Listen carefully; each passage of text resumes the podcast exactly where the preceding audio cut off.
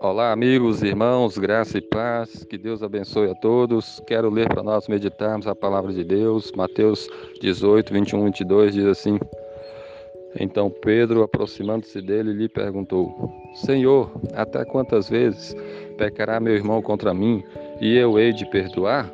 Até sete? Respondeu-lhe Jesus: Não te digo que até sete, mas até setenta vezes sete. Amém.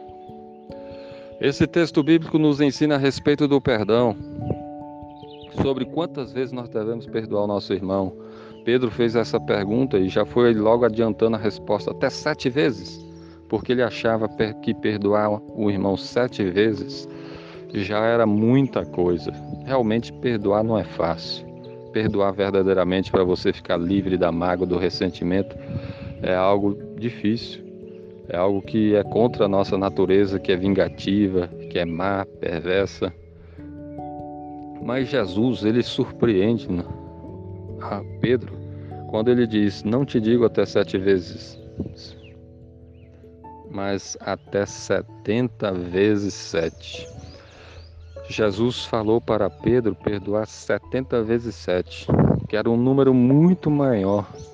Na verdade, daria 490. Mas o ensinamento aqui não é que, o, que devemos perdoar apenas 490 vezes. Devemos perdoar o quanto for necessário. O quanto for necessário. O ensinamento é que você deve perdoar todas as vezes que for preciso, porque é assim que Deus faz conosco. Deus perdoa todos os nossos pecados. Todas as vezes que nós nos arrependemos e confessamos, Ele nos perdoa. Cristo derramou o sangue dele para nos salvar.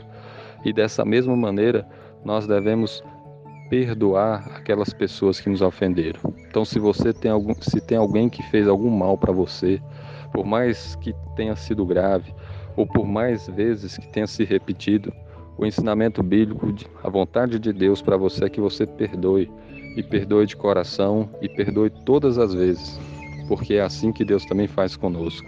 Ele nos perdoa, ele nos lava, ele nos purifica.